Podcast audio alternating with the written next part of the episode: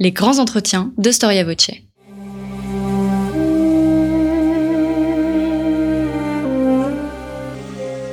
Une émission de la rédaction de Storia Voce.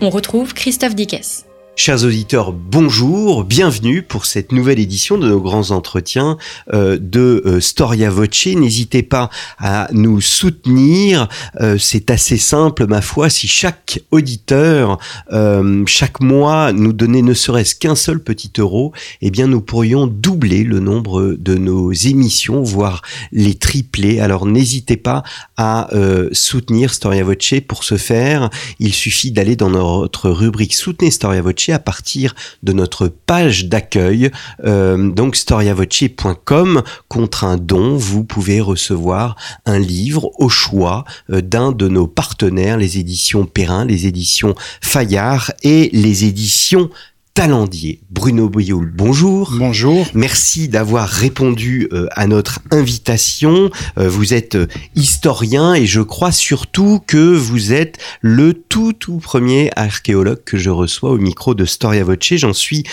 très heureux. Vous êtes diplômé de l'Université catholique de Louvain. Vous êtes chargé de d'enseignement pardon, à l'Université de Bourgogne et rédacteur en chef de la revue d'archéologie et d'histoire Archéo Théma. Vous avez publié un livre sur les manuscrits de Qumran. Nous pourrons évoquer euh, euh, ces fameux manuscrits qui sont attachés à la communauté essénienne, euh, donc au Moyen-Orient. Et vous venez de publier chez Artege les évangiles à l'épreuve de l'histoire, légendes pieuses ou récits véridiques. Alors, Bruno Bioul, ma première question est un peu, j'allais dire, une question professionnelle on se demande ou on se représente mal ce que peut être la différence entre un historien et un archéologue. On imagine que l'archéologie fait partie ou peut faire partie du travail de l'historien. Qu'est-ce qu'un archéologue aujourd'hui, Bruno Bioul? Alors un archéologue, c'est un spécialiste qui, comme l'historien d'ailleurs, s'intéresse au passé, c'est euh, d'ailleurs le sens premier de son titre, archéologia, c'est l'étude, la science des choses anciennes, passées. Mais à la différence de l'historien, l'archéologue, lui, euh, travaille sur des sources matérielles, alors que l'historien travaille essentiellement sur des textes, hein, des sources littéraires, textuelles. L'archéologue, lui, euh, va directement au contact du concret, j'oserais dire, c'est-à-dire qu'il va rechercher l'information dans les entrailles de la Terre, tout simplement il fait des fouilles, il fait des excavations, il met au jour un certain nombre euh, d'objets euh, variés, divers, qui témoignent de la vie quotidienne de, nos ancêtres et des, hommes qui nous ont précédés sur cette terre. Hmm. Alors, on a une fâcheuse tendance à Storia Voce à penser parfois l'histoire à travers le cinéma, on pense à Indiana Jones, on pense à Adèle Blanc-Sec, pourtant nous sommes très très loin de ces univers romanesques. Euh, oui, mais ça fait partie du jeu, si vous voulez. Euh, Indiana Jones, euh, Adèle Blanc-Sec sont des personnages qui ont été repris par le cinéma, effectivement, pour mettre en avant cet aspect qui fait rêver, hein, l'aspect de l'archéologie, c'est-à-dire la découverte de trésors, l'aventure dans des terres inconnues. la confrontation avec une certaine forme de danger, effectivement, d'excitation en tout cas. mais effectivement, on est assez loin de cette image hollywoodienne de l'archéologue. Euh, mais l'archéologue euh, actuel, euh, celui qui travaille sur les, chantiers de fouilles en France, en Europe ou à l'étranger d'ailleurs, peut être confronté à un certain nombre de découvertes, des découvertes pardon, qui font exploser le taux d'adrénaline. C'est-à-dire que découvrir un objet en particulier, une pièce de monnaie, un trésor monétaire même, ça arrive assez régulièrement, une belle pièce en argile, euh, de la céramique, euh, des objets de la vie quotidienne bien conservés, eh bien tout ça participe de la légende, du dirais-je, en tout cas l'image que l'archéologue peut présenter au grand public. Mmh. Cette discipline est une spécialité, c'est une spécialité récente au fond. Pendant très longtemps, euh, l'archéologie a été considérée comme une discipline auxiliaire de l'histoire. Euh, effectivement, les premiers archéologues étaient euh, avant tout, euh, sinon des historiens ou des gens de lettres, parfois même des diplomates, tout simplement. Hein. Il faut dire qu'en en France, d'ailleurs, l'archéologie a joué un rôle extrêmement important parce que les premiers archéologues au Proche et au Moyen-Orient étaient avant tout des diplomates, des consuls de France. Euh, et donc ce n'est qu'assez récemment, dans le courant, je dirais dans le milieu du XXe siècle, que l'archéologie devient véritablement une discipline à part entière, notamment et peut-être grâce à l'archéologie biblique. Euh, la France a joué un rôle extrêmement important dans le développement de l'archéologie biblique qui, au départ, dans les années 50, 40, 50 de du XXe siècle, est faite et pratiquée par des historiens ou des biblistes, c'est-à-dire euh, des gens qui travaillent sur les textes. Hmm. Euh, l'archéologie devient vraiment discipline autonome, dirais-je, dans le courant des années 60, 70, c'est-à-dire au moment où on met au point véritablement de nouvelles méthodes performantes de, de fouilles, d'excavation. Euh, tout le monde a en tête le nom de, Schliemann, par exemple, le, fouilleur de, de Troyes, euh, qui n'était pas un archéologue et qui euh, utilisait des, procédés, des méthodes qui feraient hérisser les poils des archéologues aujourd'hui. tout le 19e siècle ainsi est émaillé de grandes découvertes spectaculaires, hein, découvertes archéologiques, mais qui ne sont pas le fait d'archéologues. Il faudra attendre donc les années 60 et 70 euh, pour voir euh, ainsi se développer des méthodes de, de, de fouilles véritablement scientifiques, notamment grâce aux fouilles de Jéricho, par exemple qui ont été euh, menées notamment par Dame Kathleen, son nom m'échappe maintenant, mais il reviendra. Ce n'est pas grave. Euh, qui a mis donc au point euh, voilà des, des, méthodes de fouille euh, très performantes. Hum, hum. Ce qui me surprend dans votre livre, donc l'évangile, les, évangiles pardon à l'épreuve de l'histoire, c'est que justement vous devez avoir une sorte de pluridisciplinarité. Ce n'est pas un livre sur l'archéologie biblique ou l'archéologie de ce qu'on appellera plus tard le Nouveau Testament. C'est un livre sur les évangiles et travailler sur les évangiles, c'est autant travailler dans des chantiers de fouilles que euh, connaître l'exégèse, que euh, connaître l'histoire des civilisations, que connaître l'histoire politique, que connaître l'histoire sociale, etc. Euh, oui, l'archéologie, les archéologues d'ailleurs travaillent de plus en plus en interdisciplinarité, comme on dit, c'est-à-dire conjointement avec des spécialistes d'autres disciplines.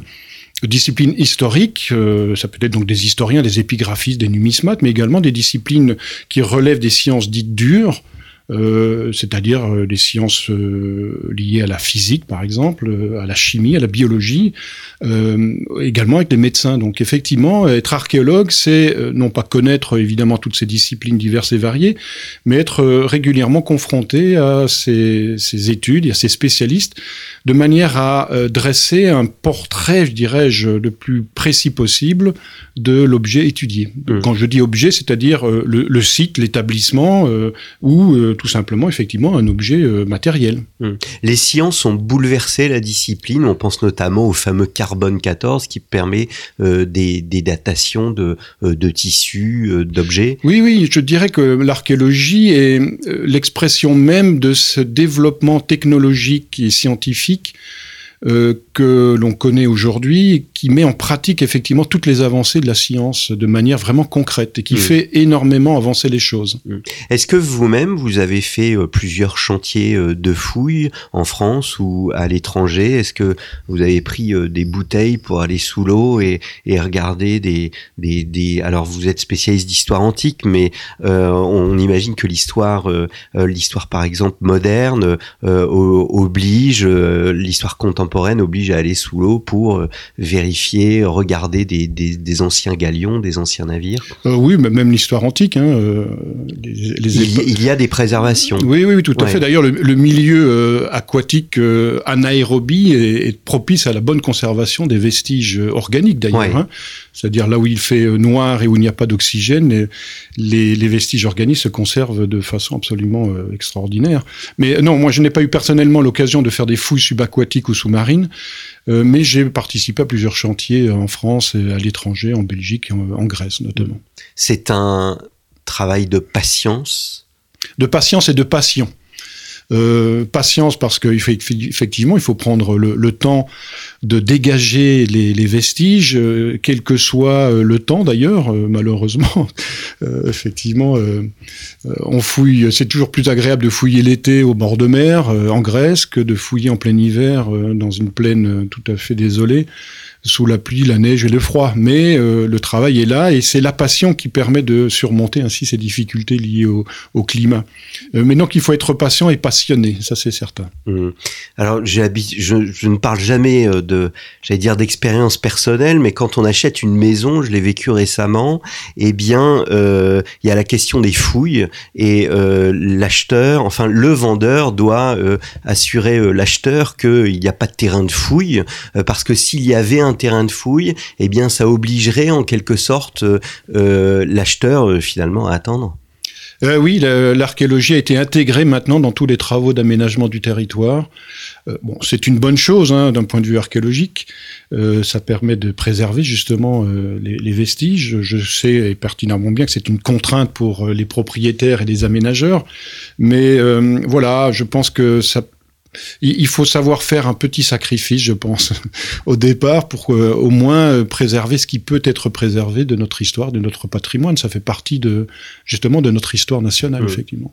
À l'heure où nous enregistrons euh, cette émission, donc nous sommes au mois de décembre 2018, est-ce que vous pourriez donner deux exemples ou trois exemples de grands chantiers de fouilles dans comment au, au dans, dans, le monde ou tout spécialement au au Moyen-Orient. Je crois qu'il y, a euh, Magdala déjà qui est, important. Oui, euh, Magdala, euh, on a découvert tout récemment dans l'Hérodion, c'est-à-dire une forteresse à proximité de Bethléem, entre Bethléem et Jérusalem.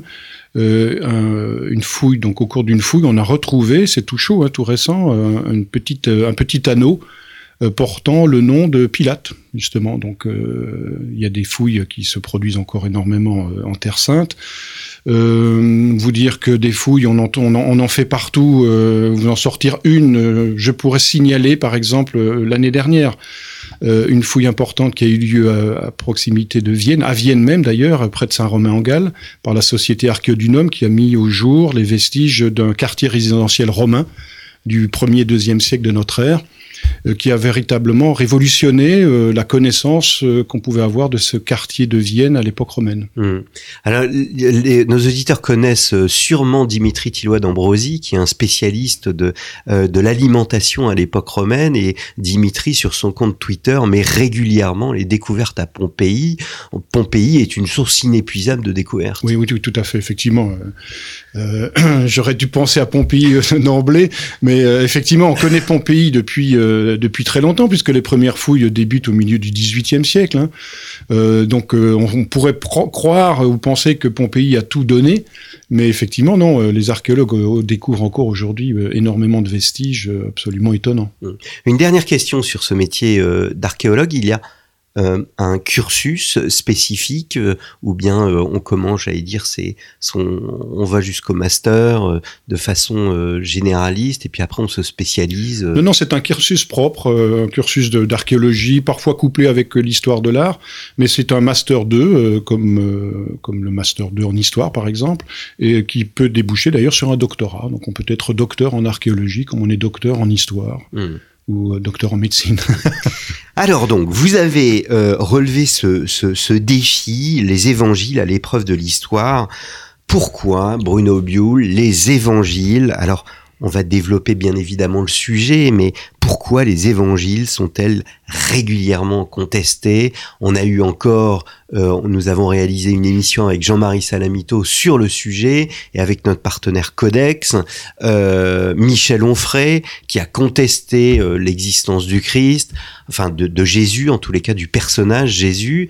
Comment se fait-il que que tant de passions se déchaînent alors que nous allons le voir, euh, il y a des éléments tangibles, et je dirais même là aussi, permettez-moi cette page d'expérience personnelle, mais je me souviens très bien d'un professeur d'histoire médiévale qui me disait à la Sorbonne, qui nous disait à la Sorbonne en cours de TD, euh, si vous commencez à contester l'existence de Jésus, vous n'avez rien à faire dans mon cours parce que euh, ce n'est plus la peine d'être historien puisque il y a de multiples preuves.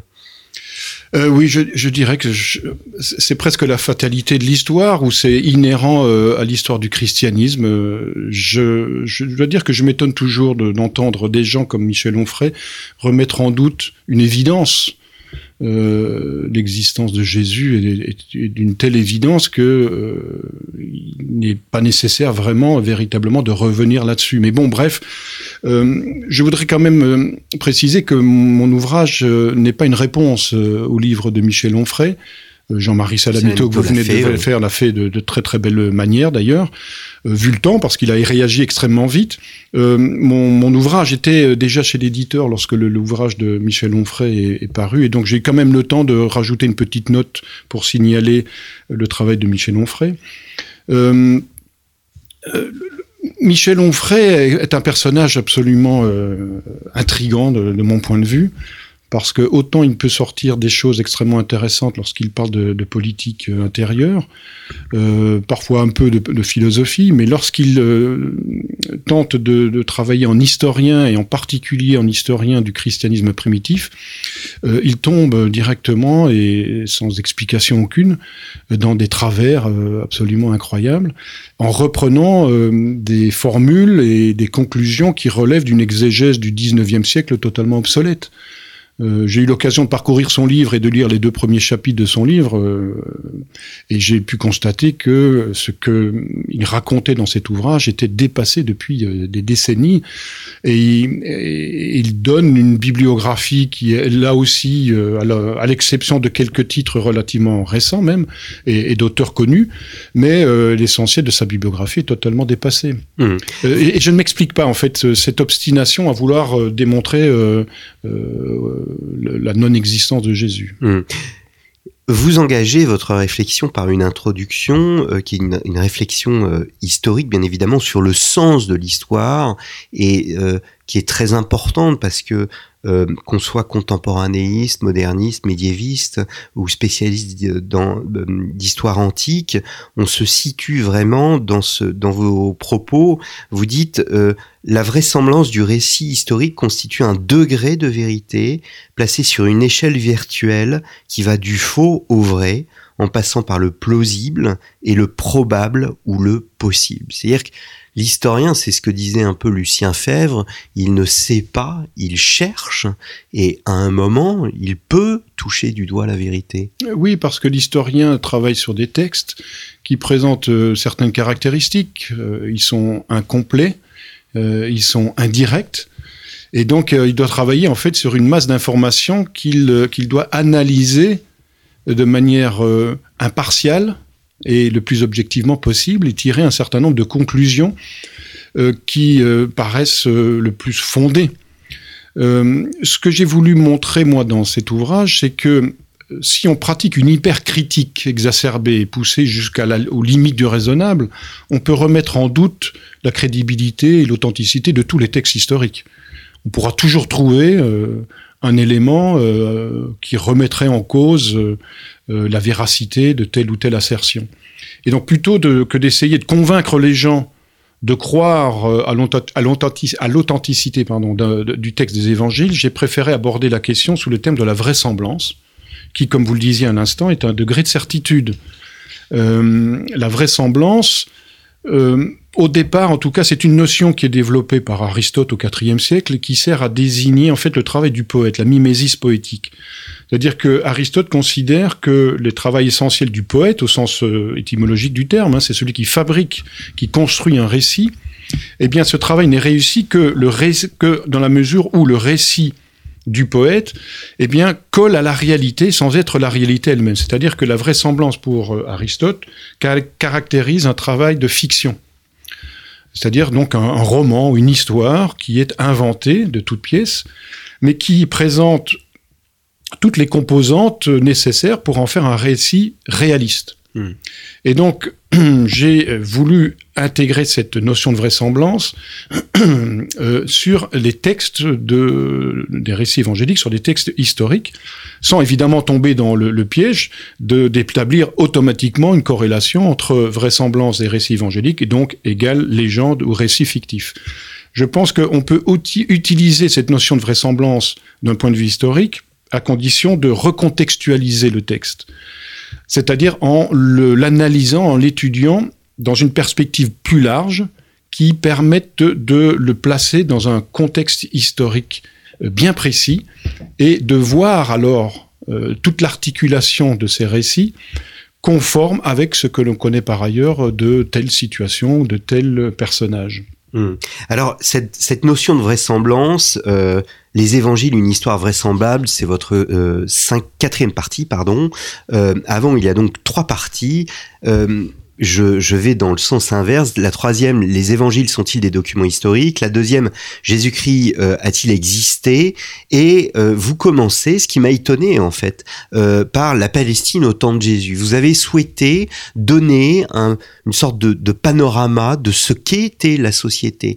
Or, les évangiles en donnent euh, un nombre incalculable d'indications euh, à la fois historiques mais euh, sociologiques de la Palestine au temps de Jésus. Oui, oui, oui. Mais justement, toutes ces indications sociologiques, historiques, géographiques ne se comprennent que si on connaît déjà le cadre historique ou géographique, sociopolitique ou économique ou religieux dans lequel ces, ces récits sont relèvent. Et donc, euh, il m'a semblé, moi, tout à fait naturel de commencer par une présentation du cadre historique, géographique et religieux de la Palestine au tournant de notre ère, avant d'aborder euh, le le, le, cœur du problème, le cœur du livre, qui est la vraisemblance historique. Les récits évangéliques, tout ce qui est raconté par les évangélistes, et en particulier, j'ai mis l'accent sur l'évangile selon Saint Luc et l'évangile selon Saint Jean, on pourra peut-être expliquer pourquoi plus tard, mais euh, tout ce qui est rapporté par les évangélistes ne peut se comprendre qu'à l'aune de ce que l'on connaît par ailleurs de la situation de la Palestine au tournant de notre ère. Hum, hum. Alors, je vais laisser euh, la Palestine, j'ai renvoyé nos auditeurs à, cette première partie euh, qui, qui, est, euh, qui est absolument passionnante. On y apprend beaucoup de choses. Moi, je ne connaissais pas l'origine du terme judaïsme. vous montrez bien aussi que c'est une société en crise et peut-être je vais malgré tout vous, vous poser la, la, la question. Est-ce que, en quelque sorte, cette crise a été une opportunité pour le personnage Jésus dans euh, l'histoire. Est-ce que la crise de la société judaïque face à l'Empire romain vous montrait bien que le monde juif était en quelque sorte dans une impasse, il ne pouvait pas se renier, euh, il ne pouvait pas renier son identité, il ne pouvait pas non plus euh, ne pas être fidèle à l'empereur. Oui, oui, euh, vous, faites très bien de souligner cet, aspect des choses. Effectivement, à l'époque, donc au tournant de notre ère, la société juive est tiraillée par ce, ce, double sentiment, d'une part, de respecter les traditions religieuses orthopraxiques, comme on dit, de la religion juive, c'est-à-dire rester fidèle à l'enseignement de la Torah, et d'autre part s'intégrer dans ce monde nouveau qui est le monde romain, donc l'empire d'Auguste qui euh, s'étend de plus en plus et qui atteindra vraiment euh, sa taille maximale sous l'empereur Trajan au deuxième siècle, au tout début du deuxième siècle. Mais donc euh, la société juive est vraiment tiraillée par ce souci de rester fidèle aux traditions et en même temps cette volonté euh, consenti ou non d'ailleurs, euh, ça dépend de la classe euh, sociale à laquelle vous appartenez, mais d'intégrer la, société romaine et, l'administration ou l'armée, la vie en fait de, l'Empire romain. et ces tensions qui sont doublées en fait par un souci qui est lié à la pureté, parce qu'il faut savoir que la religion juive est véritablement obsédée par ce souci de pureté extérieure et intérieure. Hein, D'ailleurs, ce souci de pureté va accentuer la fraction, le fossé qui se creuse entre les élites juives d'une part et euh, la population euh, ordinaire d'autre part. Euh, pourquoi? Mais tout simplement parce que pour plaire à Dieu et pour être conforme aux prescriptions de la, de la Torah, de la loi, eh bien, il faut être pur. Or, cette pureté est vécue différemment si l'on est, selon que l'on soit un anti ou que l'on soit humble et, pauvre. Pourquoi? Tout simplement parce que les pauvres sont obligés de pratiquer des métiers qui les mettent constamment en relation avec des éléments impurs, et en particulier avec les non-juifs. Euh, lorsque vous êtes euh, tanneur, par exemple, lorsque vous êtes boucher, lorsque vous êtes commerçant, lorsque vous êtes médecin, eh bien, vous êtes amené fatalement à côtoyer euh, des, éléments, des objets ou des personnes qui ne sont pas purs, donc, et qui vous donnent donc cette impureté. Et euh, avec l'arrivée de l'Empire romain, euh, eh bien, il y a de plus en plus de non-juifs en Palestine. Et donc, les confrontations euh, quotidiennes se font de plus en plus importantes. Et donc, euh, eh bien, le petit peuple de Judée se sent de plus en plus, comment dirais-je, éloigné, en tout cas, de, de, la, de la véritable religion juive. Et les nantis et les, classes aristocratiques sont elles aussi confrontées à ce type de problème, c'est-à-dire que elles veulent à la fois garder les traditions religieuses parce que c'est ce qui euh, leur permet de garder leurs privilèges, mais en même temps elles veulent s'intégrer à la nouvelle aristocratie romaine. Et, euh, donc elles sont confrontées à euh, ce problème de pureté, c'est-à-dire qu'elles doivent elles aussi euh, composé avec des éléments non juifs. Et, et donc euh, ce fossé va s'accentuer au cours du premier siècle et il va déboucher malheureusement sur euh, ce qu'on appelle la première révolte juive, celle de 66 à 73 de notre ère, qui verra eh bien, la destruction du temple de Jérusalem par les armées romaines de Titus. Vous écrivez, beaucoup considèrent aujourd'hui que la vie de Jésus ne peut se comprendre que dans un contexte général de crise religieuse, politique et sociale société éclatée, puisque vous ne l'avez pas fait, mais c'est bien évidemment très complexe. Vous avez les pharisiens, les esséniens, les sadducéens. Euh, on a toujours un peu du mal quand on écoute les évangiles à, se comment à se retrouver dans toutes ces catégories. C'est vraiment une société éclatée en crise. Alors c'est une société qui est en tout cas tiraillée par différents mouvements euh, religieux qui s'affrontent essentiellement sur l'interprétation qu'il faut donner à la Torah.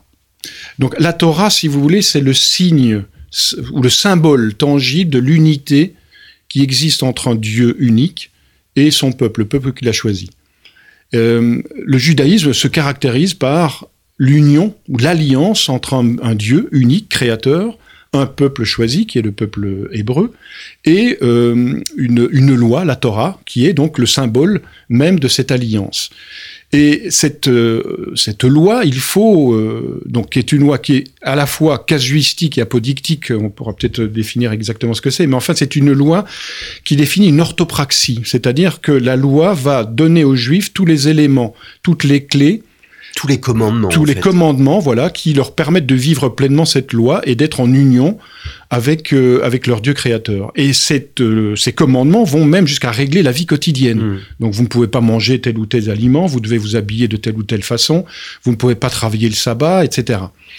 Euh, or, cette interprétation de la loi, elle, est, euh, elle peut être variée en fonction des circonstances. C'est pour ça que euh, je disais que la loi était casuistique, c'est-à-dire qu'on a des principes généraux et qu'il faut parfois appliquer à des cas particuliers.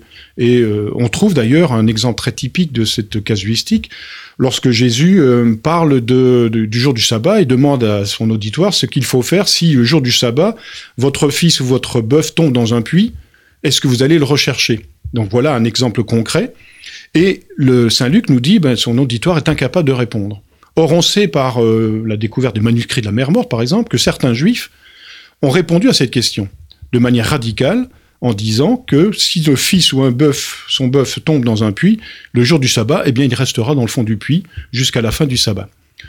Donc voilà, donc ça vous montre, c'est un exemple hein, qui vous montre que effectivement la société juive est tiraillée par ces, cette interprétation qu'il faut donner à, la Torah. Et donc on a des réponses effectivement qui peuvent différer en fonction de son appartenance au mouvement sadducéen par exemple, au mouvement pharisien, au mouvement dit essénien, ou au mouvement euh, baptiste, euh, au mouvement messianique ou au mouvement de Jésus. Hum, hum. Alors venons-en euh, précisément à l'existence de Jésus.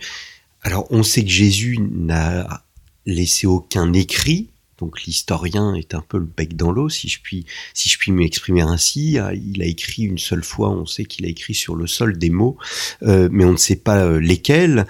Euh, en revanche, il y a des sources, il y a des sources polythéistes, il y a des sources juives et il y a des sources chrétiennes.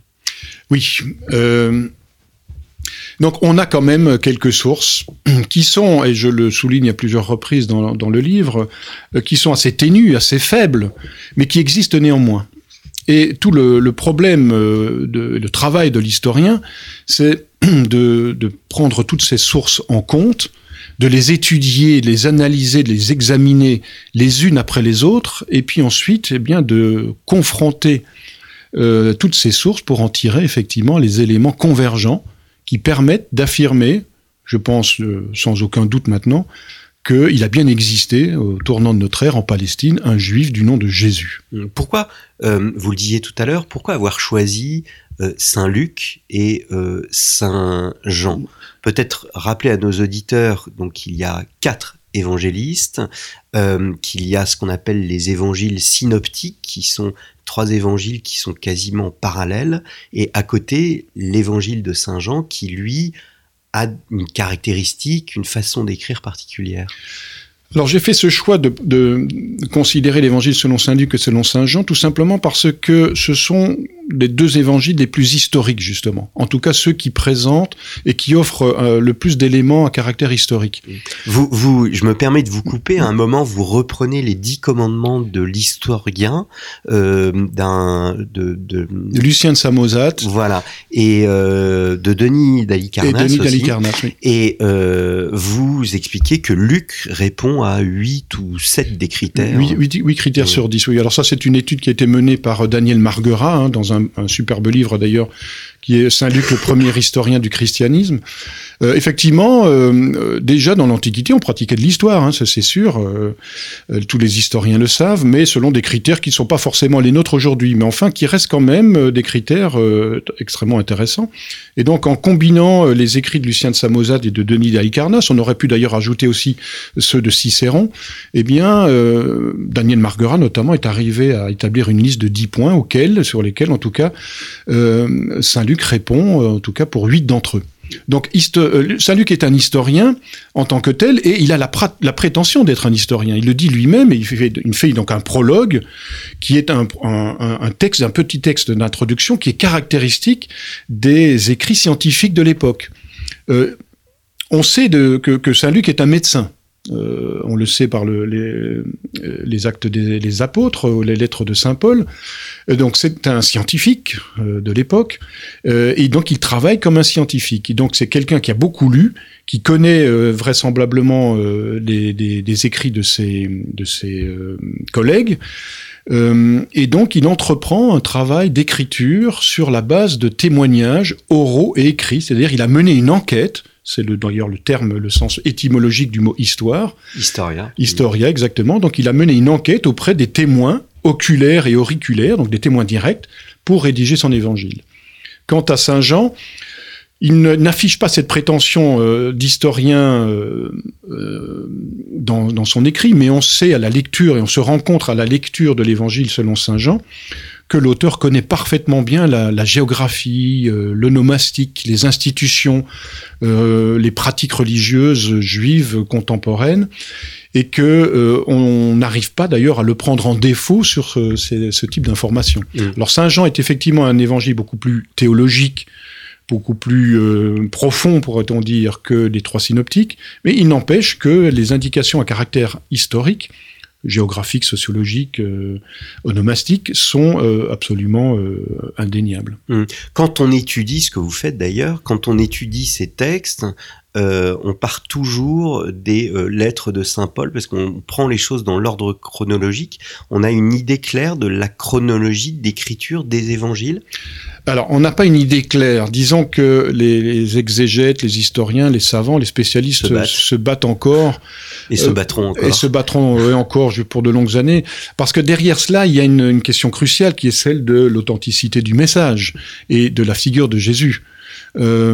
Alors, pour faire simple, la grande majorité des, historiens, des exégètes sont partisans d'une rédaction, on va dire tardive, mais je mets ce mot-là entre, entre guillemets, tardive des évangiles, c'est-à-dire entre les années 60 et la fin du premier siècle de notre ère c'est-à-dire donc euh, près de entre 30 et 70 ans après les événements.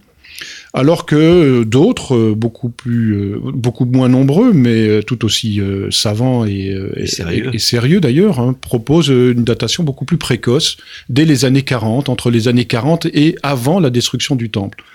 Alors ça a un impact... En 70. En 70, oui. Mais alors cela a un impact évidemment extrêmement important sur la nature même des textes. Parce que si vous écrivez un texte 10 ans ou 20 ans après les faits, euh, que vous ayez été témoin ou non d'ailleurs, mais euh, témoin direct des, événements, mais euh, on peut dire que votre, votre mémoire des événements est encore intacte. Et donc vous avez encore une connaissance extrêmement précise de tout ce, ce qui s'est passé, des, événements, des faits, des paroles, des discours, des conversations.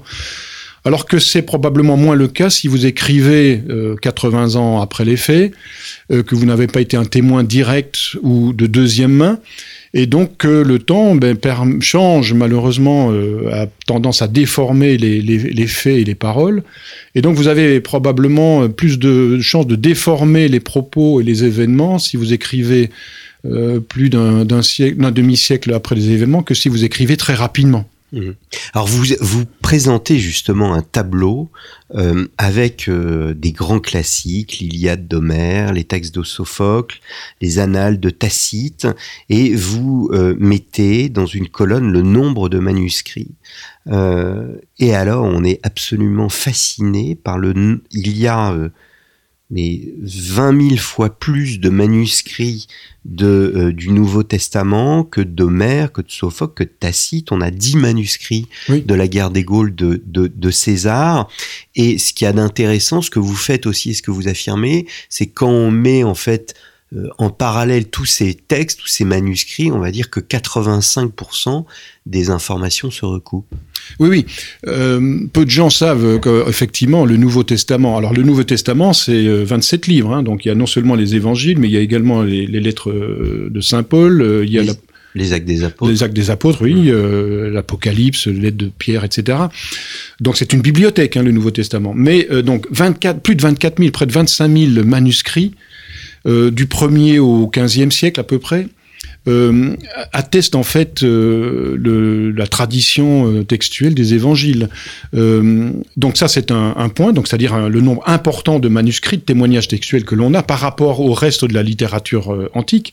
Vous mentionniez effectivement Jules César, la guerre des Gaules, 10 exemplaires, Tacite 20 exemplaires.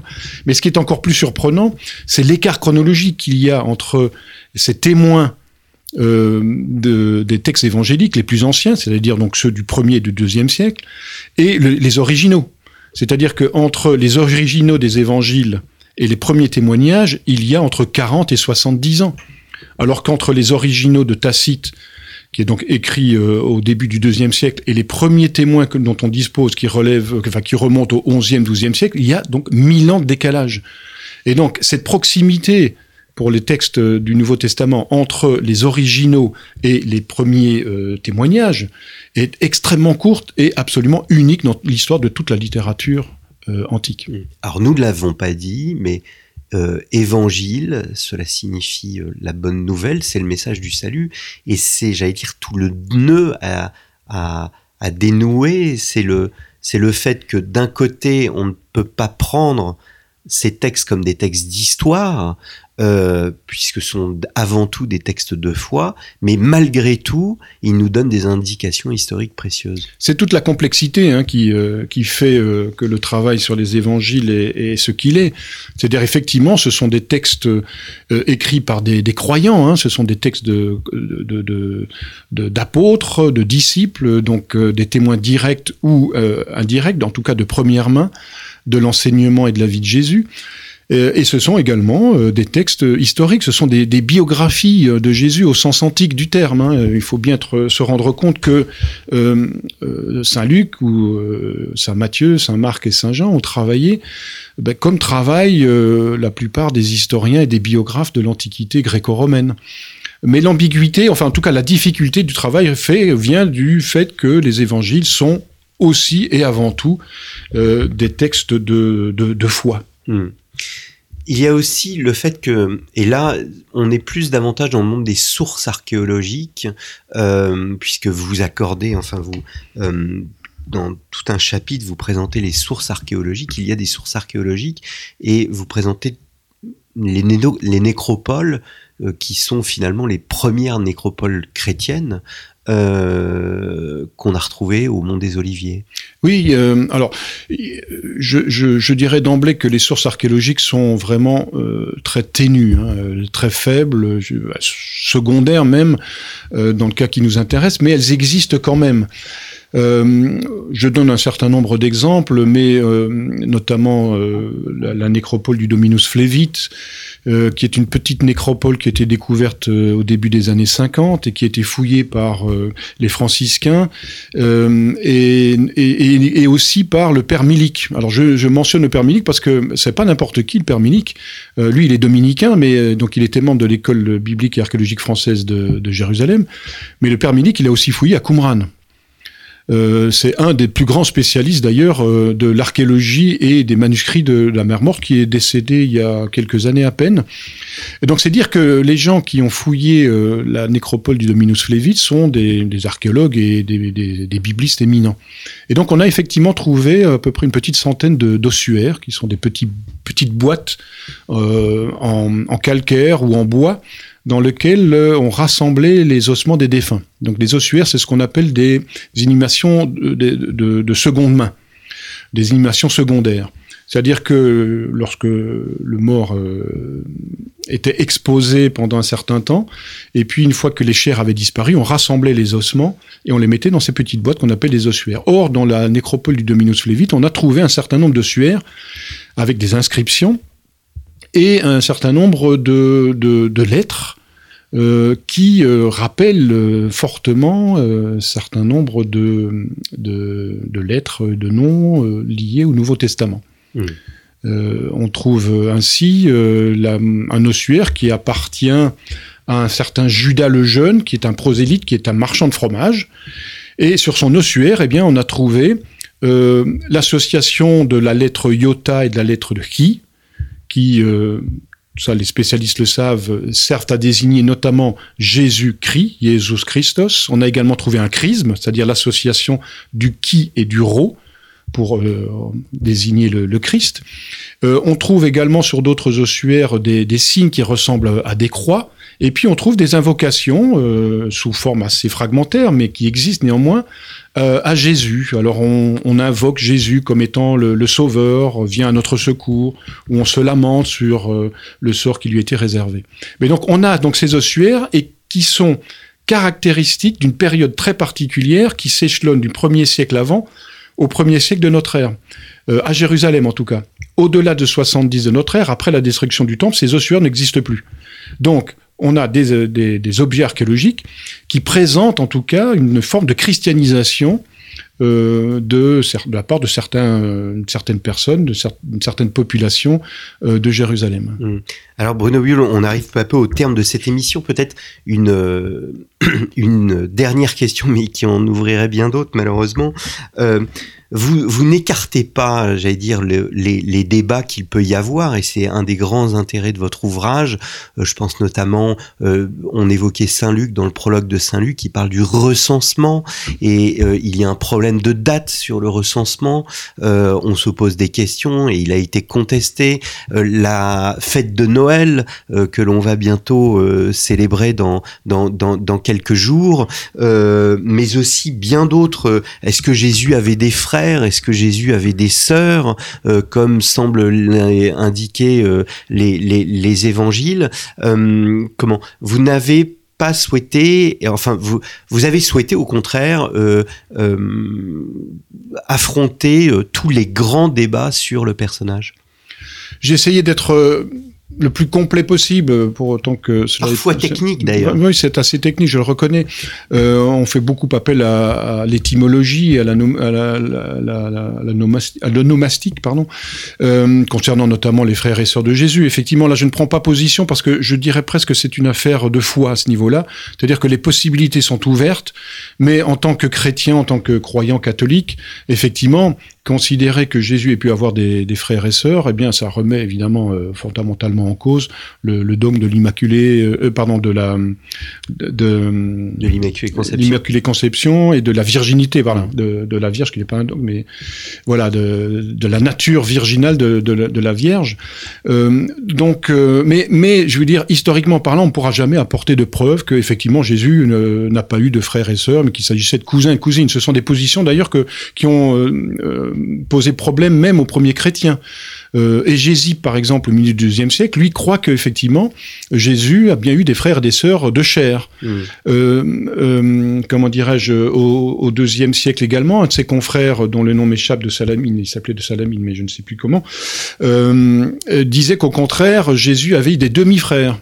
Euh, c'est la position donc de, des orthodoxes actuellement. Mmh. Hein. C'est-à-dire que Jésus, euh, Joseph, pardon, d'un premier mariage avait déjà eu des enfants, et donc Jésus avait des demi-frères. Et puis euh, Saint Jérôme, lui, considère que Jésus n'a pas eu de frères et sœurs, mais il y a eu des cousins et des cousines, voilà. Et mmh. donc euh, voilà, c'est une question qui, euh, je pense, n'arrivera, on n'arrivera jamais à avoir une, une, une réponse absolue. mais ce qui est essentiel, à mon sens, c'est de pouvoir dire que c'est une, une probabilité, une vraisemblance historique. Et donc personne ne pourra nous dire à nous euh, chrétiens euh, que Jésus a eu euh, des frères et des sœurs et que c'était prouvé absolument parce que ce n'est pas le cas. Voilà donc une question de foi à mon avis.